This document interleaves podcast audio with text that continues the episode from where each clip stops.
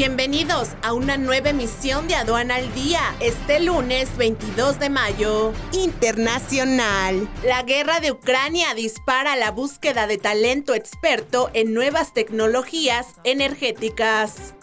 Directores generales de aduanas en Iberoamérica discuten el impacto de las nuevas tendencias del comercio.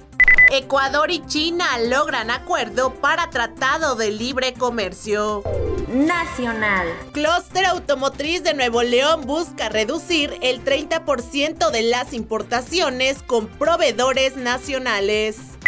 Zacatecas desplaza a Puebla en exportación de mezcal. Superan exportaciones de Nuevo León 30% niveles prepandemia.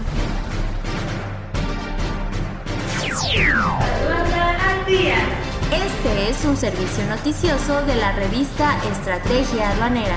EA Radio, la radio aduanera.